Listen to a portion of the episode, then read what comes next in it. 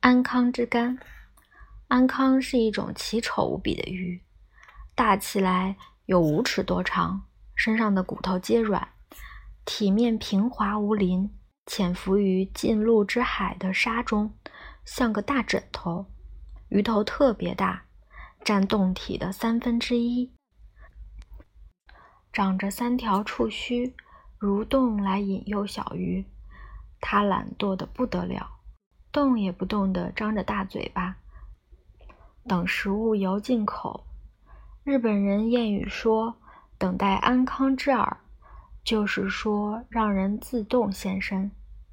到了冬天，安康最肥，庶民小食店外就用粗绳穿过安康的嘴，挂在铺外当活招牌，表示有安康火锅可以吃了。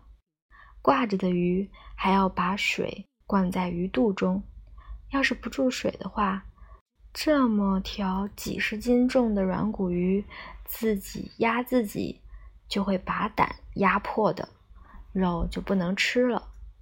火锅是把安康乱刀斩成数百片，加上豆腐和白菜，滚个稀烂，没有什么大道理。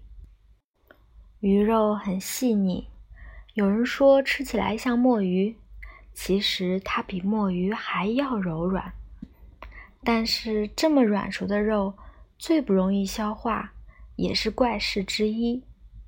安康最好吃的部分是它的肝，日本人叫 Anko no Kimo，味道比上等的鹅肝酱还要好。因为太过油腻，我喜欢拌以萝卜丝和青芥末吃。日本料理中。